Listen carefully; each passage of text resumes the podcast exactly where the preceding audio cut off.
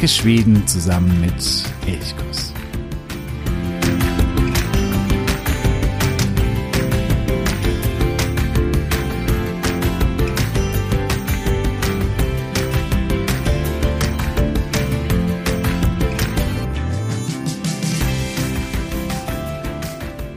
Tjena, tjena. Ich wünsche dir einen wunderschönen guten Morgen an diesem Ostersonntag. Ich wünsche Glad Posk, frohe Ostern und hoffe, dass es dir wunderbar gut geht. Mein Name ist Jo von Elchkus und ich freue mich sehr, dass du heute wieder dabei bist, hier bei dieser weiteren Folge von Elchkus, dem Podcast über Schweden. Wir sind mit Nils Holgersson unterwegs, fliegen mit ihm durch Schweden und nachdem wir in der letzten Folge Bohuslän, die ja, wildromantische Küste an der Westküste verlassen haben, geht es nun weiter Richtung Süden. Nils und die Gänse, sie kommen nach Westerjötland. Und diese relativ große Landschaft und auch sehr, sehr vielfältige Landschaft, die steht heute im Zentrum dieser Episode. Westerjötland ist unglaublich schwer irgendwie so schnell zu packen, wo man sagt, das ist vielleicht charakteristisch oder das ist typisch. Denn ja, Westerjötland ist relativ groß und streckt sich vom Kattegat, also vom Meer bis hin zum Wettern. Und hier unterscheidet sich die Landschaft teilweise sehr, sehr stark. Auch manche Regionen sind sehr, sehr dünn besiedelt, andere wieder von Städten geprägt. Und das ist in Westerjütland tatsächlich deswegen gar nicht so einfach, hier zu sagen, das ist das Entscheidende, das Charakteristische, das sind die wichtigen Merkmale. Es ist eben sehr, ja, divers. Das nördliche Westerjütland zwischen den beiden großen Seen Vänern und Wettern, das ist geprägt oder wird gebildet von der sogenannten Mellansvenska Senkan. Das ist eine weite, recht platte Landschaft, die intensiv agrarisch genutzt wird. Man äh, nennt diese Region auch Westjötaslätten. Also ein Slet ist eben so eine genau sehr weite Ebene, die meistens mit fruchtbaren Böden versehen, die man eben sehr, sehr intensiv agrarisch nutzen kann. Eingerahmt wird dieser Westjötaslätten von äh, drei Gebieten mit sehr charakteristischen Plateaubergen. Die sind ganz spannend, also es sind keine spitze Berge, sondern eben sehr flache Plateauberge oben. Das ist einmal rund um Höfte äh, und Falschöping. Da gibt es mehrere solche Berge. Dann gibt es ähm, das Gebiet rund um Schinnekülle, ein sehr faszinierender Berg. Und dann der Halle- und Hundeberg. Die rahmen so dieses flache Gebiet ein. Der südliche Teil von Westerjütland, der dann an Smallland angrenzt, der erinnert auch an Smallland sehr, sehr hügelig, viele, viele Seen, eher dünn besiedelt und ja, dadurch hat es schon so ein Züge von eben Smallland. Im nördlichen Teil sind Seen eher selten, gibt es schon auch, aber lange nicht so viele wie im Süden. Und dann haben wir ganz im Westen bei Göteborg natürlich die Küste. Ist nur ein kleiner Zipfel von Westerjütland, der an die Küste heranragt, eben genau dort, wo Göteborg liegt. Nördlich davon liegt Bohuslän, südlich davon Halland. Das sind die beiden wirklich sehr, sehr stark von der Küste geprägten Landstriche, aber eben auch Westerjütland hat Zugang zum Meer und hier eben auch, ja, dieses typische, was auch für Bohuslän so typisch ist, die felsige Küste mit vielen vorgelagerten Scheren. Auch das gibt es bei Göteborg. Westerjütland hat in der Geschichte Schwedens schon immer eine zentrale Rolle gespielt. Es ist auch ein Landstrich, der bereits sehr, sehr früh besiedelt war. Schon ab ungefähr 10.000 bis 8.000 vor Christus. Also gerade da, als die Gletscher der Eiszeit sich so allmählich zurückzogen, besiedelten bereits Menschen Westerjütland. Und die Nähe zum Meer macht die Westjötar, wie sie auch genannt werden, zu Menschen des Handels. Bereits in den ersten Jahrhunderten nach Christus gibt es Handelskontakte mit den Römern. In der Wikingerzeit, und so deuten zumindest viele Runensteine es an, gibt es intensive Kontakte zu England, aber auch nach Estland, nach Griechenland, also wirklich in alle Richtungen. Und das liegt eben an dieser Lage hier am Meer, wo es dann zur Nordsee geht. Man hat hier dadurch wahnsinnige Möglichkeiten, in die Welt hinauszufahren. Und damit ist Westerjötland schon immer so ein bisschen das Tor zur Welt gewesen. Das ist heute noch so mit Göteborg und das war eben auch früher schon so. Die Landschaft wurde dann auch schon relativ bald von der Kirche geprägt. Es gab einige Klöster, viele, viele Kirchen und die prägen durchaus auch das Bild vieler Orte bis heute. Ganz zentral sind die Klöster in äh, Skara und vor allen Dingen Varnhem. Skara ist ganz grundsätzlich so ein sehr alter Ort, ein bis heute sehr, sehr schöner Ort. Lohnt sich, diesen Ort anzuschauen. Und ganz in der Nähe von Skara, dort steht eben Varnhem, ein auch bis heute schönes Kloster, kann man sich anschauen. Die Klosterkirche, die steht noch heute. Kurz nach dem Jahr 1000 soll sich der König Olaf Rödkonung bei der Brigitterquelle in der Nähe der Kirche von Hüsabü, das ist bei Schinneküller, taufen haben lassen. Das ist auch für die schwedische Geschichte, für die christliche schwedische Geschichte ein entscheidendes Ereignis. Auch das war genau hier in dieser Region. Im Jahr 1015 wurde der Stift Skara gegründet und das ist somit Schwedens ältester Bischofssitz. Skara ganz grundsätzlich ist eine der ältesten Städte Schwedens mit einer Besiedlung wohl seit etwa 500 nach Christus.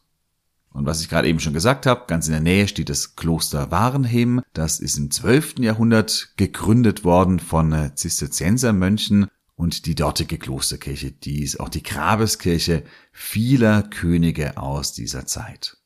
Und das heißt hier diese Region rund um Skara, wenn du mal in Westerjötland bist, die würde ich auf jeden Fall ansteuern. Die ist äh, kulturgeschichtlich, historisch unglaublich interessant, wenn dich das eben interessiert. Neben Skara war auch eine andere Stadt zentral, die gibt es heute so nicht mehr, das ist Lödösee. Lödösee liegt ungefähr oder lag ungefähr 40 Kilometer nördlich vom äh, heutigen Göteborg am Götaelf und wurde hier im 11. Äh, Jahrhundert gegründet. Dieser Ort war deswegen so zentral, weil er eben am Götaelf lag und man von dort dann mit den Schiffen aufs Kattegat hinaus segeln konnte und somit für den Handel extremst wichtig war. Der Zugang zum Meer war aber immer umstritten, denn Bohuslän gehörte lange Zeit zu Norwegen, Halland im Süden lange Zeit zu Dänemark. Das heißt, der Zugang, der schwedische Zugang zum Meer, der war wirklich nur sehr, sehr schmal. Das war wirklich, ja, nur die Mündung des Jötaelf und damit auch immer heftigst umstritten. Bereits seit dem Mittelalter wurde Lödösee mit einem Landweg oder mit einer Straße mit Skara verbunden. Das war ein Weg, der über Allingsoos ging und das ist genau der Weg, den heute noch die E20 geht. Das heißt, wenn du auf der E20 fährst, dann bist du historisch, dann fährst du auf historischen Wegen. Ebenso bedeutend wie diese Landhandelswege waren schon immer die Wasserwege. Vor allen Dingen über den Jüterelf eben zum Meer und dann natürlich über den Vänern, der grenzt ja auch im Norden an Westerjütland und dann den Wettern.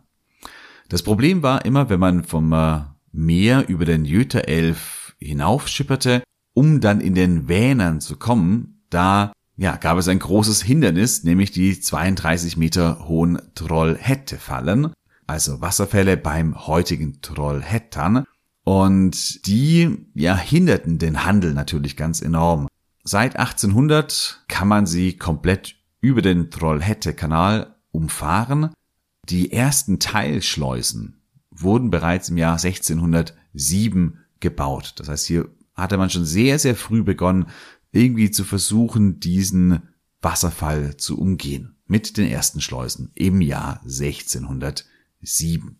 Seit 1800 steht dann der Trollhätte-Kanal und seit 1822 gibt es auch die Verbindung über den Jöter-Kanal zwischen Vänern und Wettern. Das heißt, seit 1822 kann man von dem Wettern über den Jöter-Kanal, Vänern, dann den Trollhätte-Kanal, Jöter-Elf bis ins Meer fahren. Und das war natürlich für die Entwicklung dieser Region enorm entscheidend, weil der Handel dadurch einen riesigen Aufschwung bekommen konnte.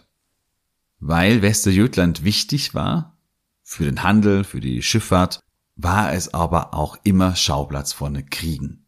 Teilweise von Bürgerkriegen, wie zum Beispiel Bauernaufständen, wie im Engelbrechts Aufruhr, bei dem mehrere Burgen zerstört wurden, die es heute nicht mehr gibt, aber immer wieder vor allen Dingen auch in Kriegen gegen Dänemark.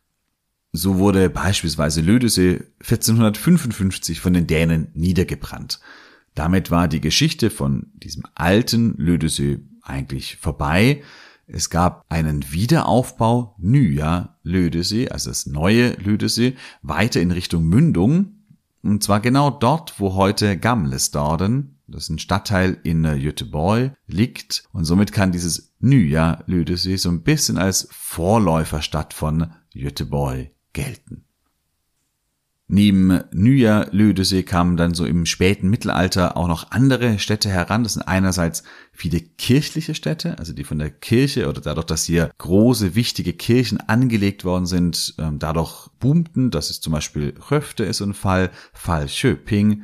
Oder es gibt auch Handelsstädte, die durch den Handel lebten. Vor allen Dingen Lidschöping am Vänern oder Ju am Wettern. Gerade Yu ist eine wunder, wunderschöne Stadt. Und wenn du so kleine, gemütliche Städte liebst, dann äh, fahr mal nach Yu. Bis heute eine, ja, eine Stadt, die den alten Holzgebäudekern quasi sehr, sehr schön bewahren konnte. Und du hast hier noch eben ja, eine Holzstadt, wie man sie eben im 18., 19. Jahrhundert oft hatte in Schweden. Und hier hast du noch so eine nahezu im Original dastehende Stadt. Sehr gemütlich, nicht groß, aber wunderschön am Wettern gelegen. Nya Lödösö hatte nur eine relativ kurze Geschichte, denn 1621 da wurde Göteborg gegründet durch König Gustav II. Adolf und damit entstand die Stadt, die Westerjütland bis heute natürlich maßgeblich prägt, die inzwischen zweitgrößte Stadt Schwedens und die wurde sehr, sehr schnell auch ein ganz, ganz wichtiges Zentrum. Ich will hier an dieser Stelle nicht allzu ausführlich auf Göteborg eingehen. Ich habe schon vor längerer Zeit zwei Episoden zu Göteborg gemacht. Das ist die Episode 7 und die Episode 8. Das heißt, wenn du mehr über Göteborg, die Geschichte, aber auch das Stadtbild, was man hier alles machen kann und unternehmen kann. Wenn du darüber mehr wissen willst, dann spring zu Episode 7 oder 8 zurück. Man kann in äh, Göteborg unglaublich viel machen, das kann ich jetzt schon versprechen. Es ist eine vielleicht nicht so schöne Stadt wie Stockholm oder so, aber eine Stadt, die wahnsinnig viel bietet an Aktivitäten, an auch Natur drumherum, an Inseln im Vorfeld. Es ist wirklich, wirklich schön. Hier gehe ich ganz kurz noch ein bisschen auf Göteborg ein, aber ausführlich in Episode 7 und Episode 8. Ja, so wie Lödesee früher im Mittelalter Schwedens Tor nach Westen war, wurde das nun Göteborg. Die Stadt, habe ich gerade eben gesagt, wurde schnell extrem wichtig, sehr, sehr, sehr zentral, vor allen Dingen für den Handel aber auch für Expeditionen. Also hier starteten die, ja, viele wichtige Schiffe fuhren von hier los in die Welt, beispielsweise 1637. Dort verließen die beiden Schiffe Kalmar Nückel und Vogel Krieb Schweden und sie segelten über den Atlantik in die heutige USA und halfen mit, dort die schwedische Kolonie Nya Sverige im heutigen US-Staat Delaware zu gründen. Das ist vielleicht, ich weiß gar nicht, für viele vielleicht gar nicht so bekannt, aber Schweden hatte mal eine Kolonie in der heutigen USA und das war eben Nya Sverige. Da kann ich sicherlich auch mal eine Episode dazu machen. Von hier, also von Göteborg aus, da operierte dann später im 18., 19. Jahrhundert auch die schwedische Ostindien-Kompanie, zu der unter anderem das Schiff Göteborg gehörte, das dann äh, im 18. Jahrhundert vor den Scheren Göteborg sank und später wieder gefunden, im Original nachgebaut wurde und heute wieder an Pier 4 in Göteborg liegt, kann besichtigt werden. Ein wunder, wunderschönes Schiff. Auch das startete von hier aus Göteborg. Und es gab auch viele Emigranten in der Zeit, in der viele Schweden verließen aufgrund von Hunger, von Armut, gerade Ende des 19. Jahrhunderts oder zu Beginn des 20. Jahrhunderts noch, auch die verließen über Göteborg Schweden in Richtung USA.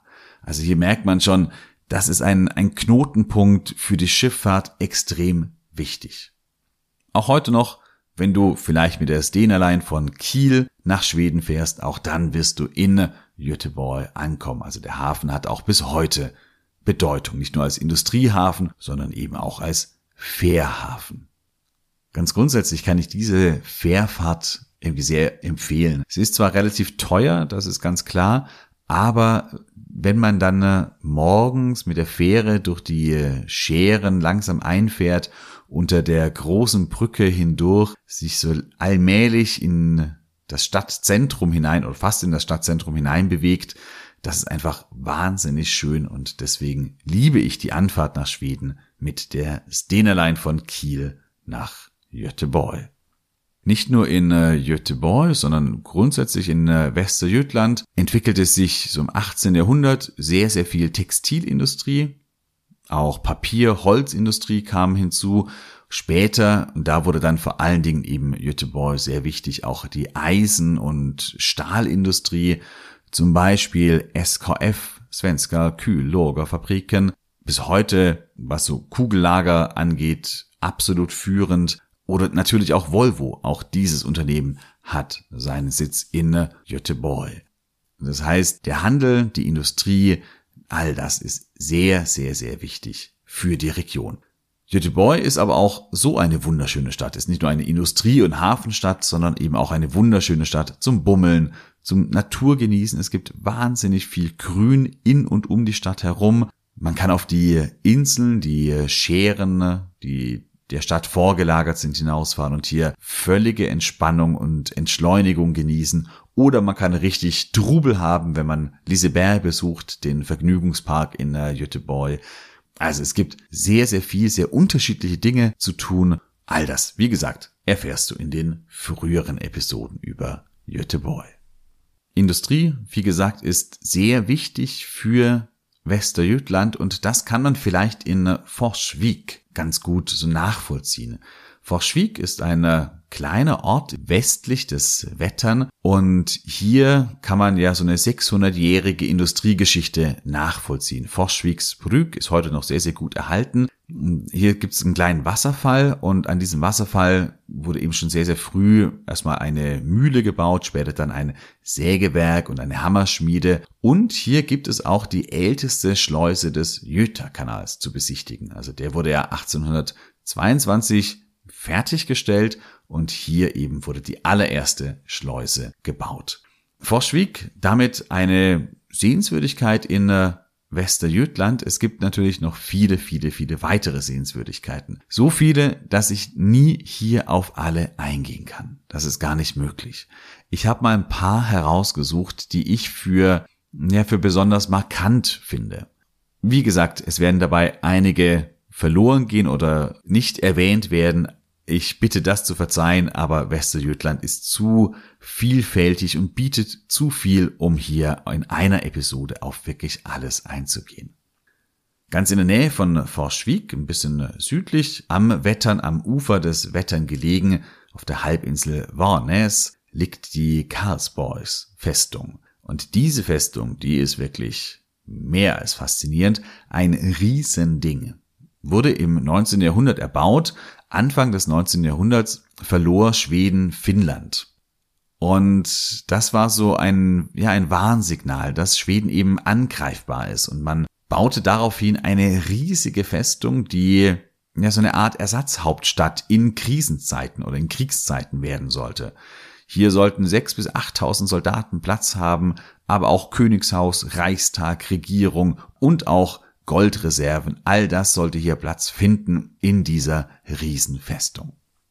Der Bau dauerte sehr, sehr, sehr lange. 1909 wurde die Festung endlich fertiggestellt, galt dann aber schon als überholt und nicht mehr als wirklich äh, modern, sondern ja schon ein Relikt vergangener Zeiten, wurde dann auch relativ schnell wieder nicht mehr militärisch genutzt.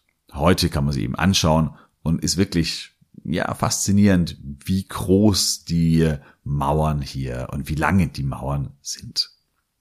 Bleiben wir noch ein bisschen am Wettern, am Westufer des Wettern, ganz im Norden oder weiter im Norden befindet sich der Nationalpark Tiveden. Und diesen Nationalpark finde ich einen der faszinierendsten oder schönsten Nationalparks in Schweden. Also es gibt viele, viele wunderschöne Nationalparks, aber der ist so verwunschen und das mag ich, das liebe ich sehr, sehr. Das ist eine sehr waldreiche Gegend, ein sehr alter Wald mit Bäumen, die bis zu 420 Jahre alt sind. Und hier kannst du wirklich wunderschön wandern und es ist so, ja, eben verwunschen. Ich glaube, das trifft es am besten. Es gibt wunder, wunderschöne Wanderwege. Also wenn du gerne wanderst, dann äh, geh in den Nationalpark Tiveden am Wettern. Und noch ein äh, dritter Ort am Wetter, den hatte ich vorhin schon erwähnt, das ist Ju, diese alte Holzstadt. Die ist einfach auch für so einen halben Tag wirklich perfekt, für einen kleinen Ausflug, ein bisschen rumbummeln und diese alte Stadt genießen. Das lohnt sich sehr. Wenn wir nun vom Wettern weiter Richtung Westen gehen und dann sind wir im Westjötasletten, also in dieser Region zwischen den beiden großen Seen Vänern und Wettern. Und hier, das hatte ich vorhin schon gesagt, ist Skara so eine alte zentrale Stadt. Skara an sich sehr sehenswert und gleich in der Nähe Warenhem, das alte Kloster mit der alten Klosterkirche. Auch die ist heute noch zu sehen und ist sehr, sehr faszinierend und einfach ein schöner, schöner Ort. Hier ganz in der Nähe von Skara gibt es auch den Hornburger See. Dieser See, relativ groß, der ist vor allen Dingen gerade jetzt aktuell von Mitte März bis Mitte April ein absolutes Muss. Hier sammeln sich die Kraniche Jahr für Jahr und zwar Tausende und Abertausende. Und es kommt hier zum großen Tanz der Kraniche. Auch das sehr, sehr faszinierend. Der See an sich ist auch so schön, aber eben in diesen Frühlingszeiten Mitte März bis Mitte April da ein mega Highlight. Wenn du mit Kindern unterwegs bist, dann äh, könntest du vielleicht, wenn du hier in dieser Region Urlaub machst, auch mal in das Elchhotel Vrogoden gehen. Das habe ich dir, wie auch diese ganzen Sehenswürdigkeiten, auch in den Show Notes verlinkt. Hier übernachtet man in äh, witzigen Themenhütten. Es gibt zum Beispiel den Elchbullen oder die Elchkuh oder den Bisonbullen und die Bisonkuh. Und die Inneneinrichtung ist wirklich, ja, erinnert fast so ein bisschen an so einen Comic irgendwie. Ein äh, Elch-Comic. Und es sind sehr witzig eingerichtet und macht mit Kindern einfach großen Spaß. Befindet sich in der Nähe von Falschöping. Also auch das ist so in dieser Region. Hier auch der Berg Schinnekülle. Auch der ist zum Wandern wunder wunderschön. Und dann noch als letztes vielleicht für die Region zwischen Vänern und Wettern. Das ist natürlich der Jöta-Kanal, der die beiden Seen verbindet. 200 Jahre alt mittlerweile, ein ganz schmaler Kanal und man kann ihn auf einem alten Schiff der Juno auch befahren. Und hier kann man mehrere Tage ähm, schippern oder auch mal nur eine kürzere Etappe machen. Aber auch das ist sehr entspannt, sehr entschleunigt, wunderschön. Wenn wir dann äh, an den Vänern kommen, an Schwedens größten See, da würde ich dir auf jeden Fall das Läckö-Slott empfehlen.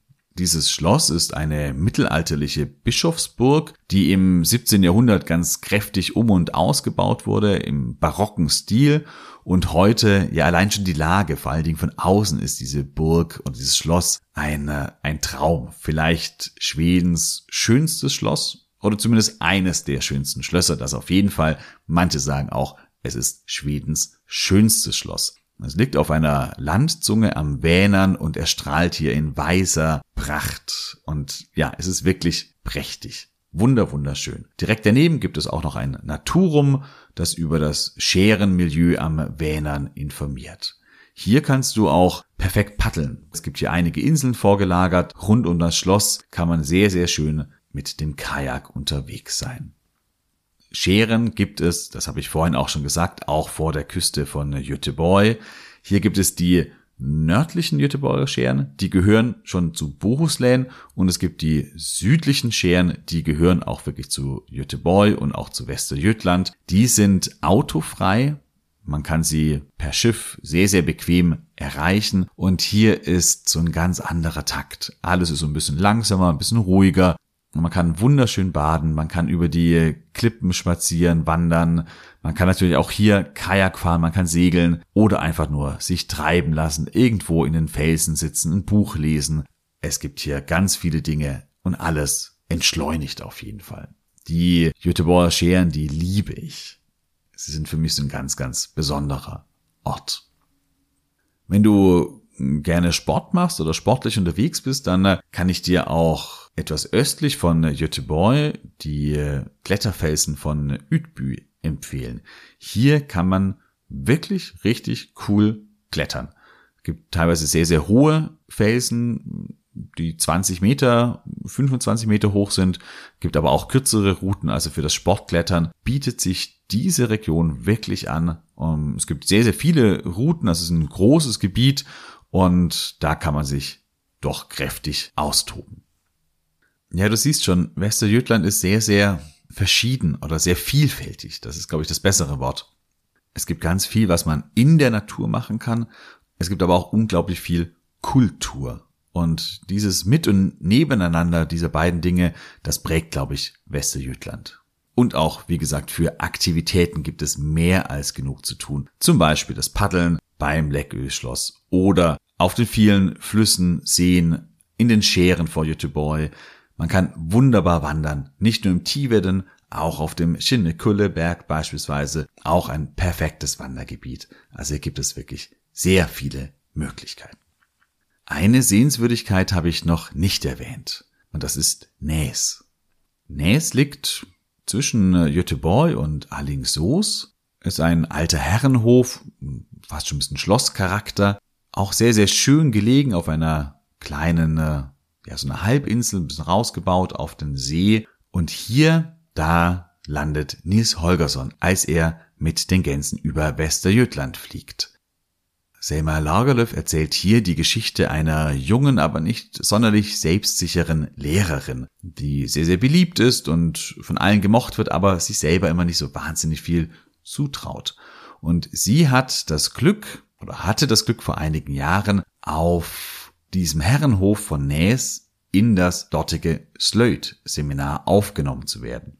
Slöjd ist ein schwedisches Wort für Handwerk, meint alle Formen von Handwerk, oftmals aber auch ist es sehr stark auf das Holzhandwerk fokussiert. Und hier auf dem Herrenhof von Näs wurde 1872 von dem Besitzer August Abrahamson erstmal eine Slöjd-Schule, also eine Handwerksschule für arme Kinder eingerichtet und später hat sich daraus ein Seminar entwickelt, also wo angehende Lehrer oder bereits bestehende Lehrer ausgebildet werden sollen, damit sie den Kindern das Handwerk beibringen sollen. Er und dann eben auch sein Neffe Otto Salomon, die haben dieses Slöjd-Seminar geleitet und das hat Ende des 19. Jahrhunderts oder zu Beginn des 20. Jahrhunderts weltweit einen ganz, ganz großen und guten Ruf gehabt. Lehrer aus allen Herren Länder kamen nach Näs, um hier für ein paar Wochen eben an diesem Seminar teilzunehmen. August Abrahamson, der stirbt irgendwann mal, und auch Otto Salomon, der erkrankt schwer. Und hier wird nun die Geschichte erzählt, dass diese Lehrerin, sie hat das Seminar schon vor ein paar Jahren abgeschlossen, ist wieder an ihrer Schule, wo sie unterrichtet, und sie hört davon, dass dieser Otto Salomon so schwer erkrankt, und sie denkt sich, sie hat diesem Seminar und eben auch den Leitern so viel zu verdanken. Sie hat eine so wunderbare, glückliche Zeit auf Näs verbracht. Sie will mit ihren Kindern, mit den Kindern, die sie unterrichtet, nach Näs wandern und dort für Otto Salomon singen. Unterwegs trifft Nils Holgersson auf diese Schar und ja, er schließt sich einfach dieser Schar an, wandert mit ihnen mit und ist neugierig, was da so passiert.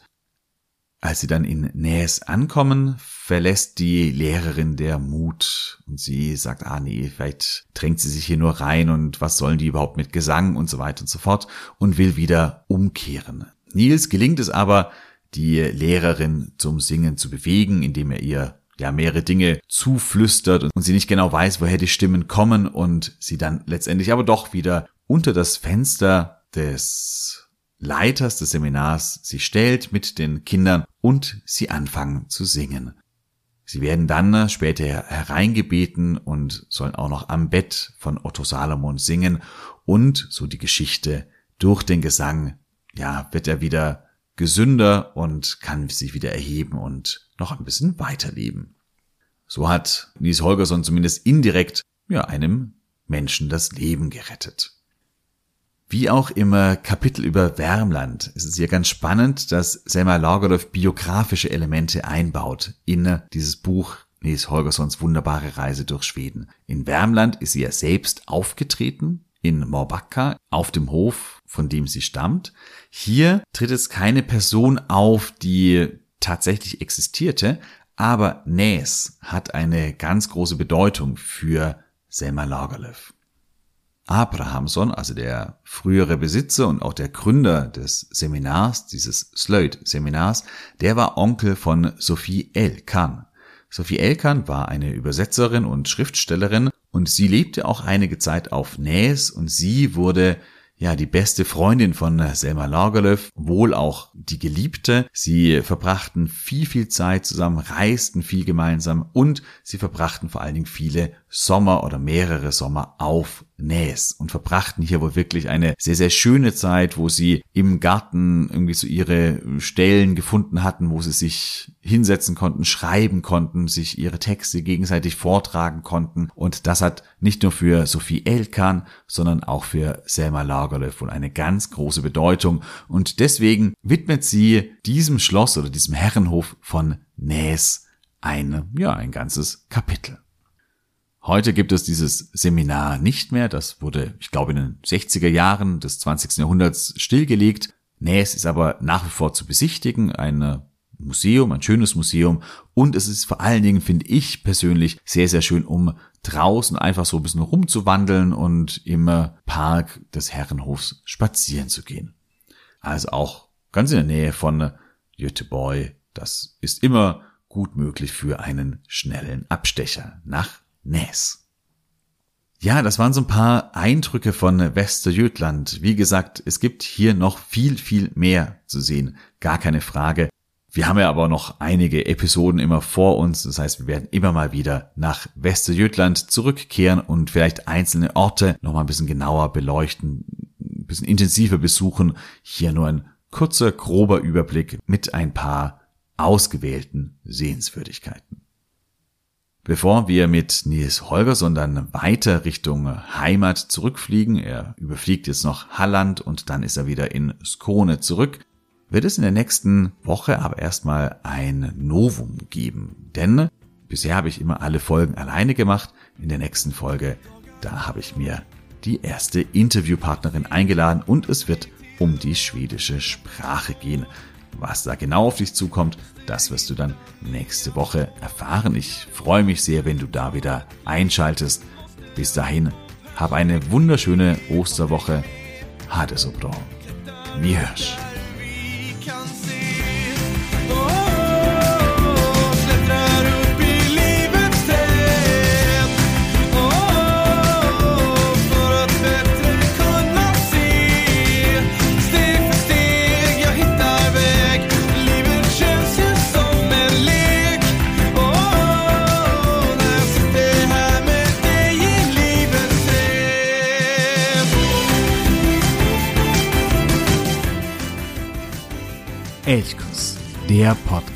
fyres vi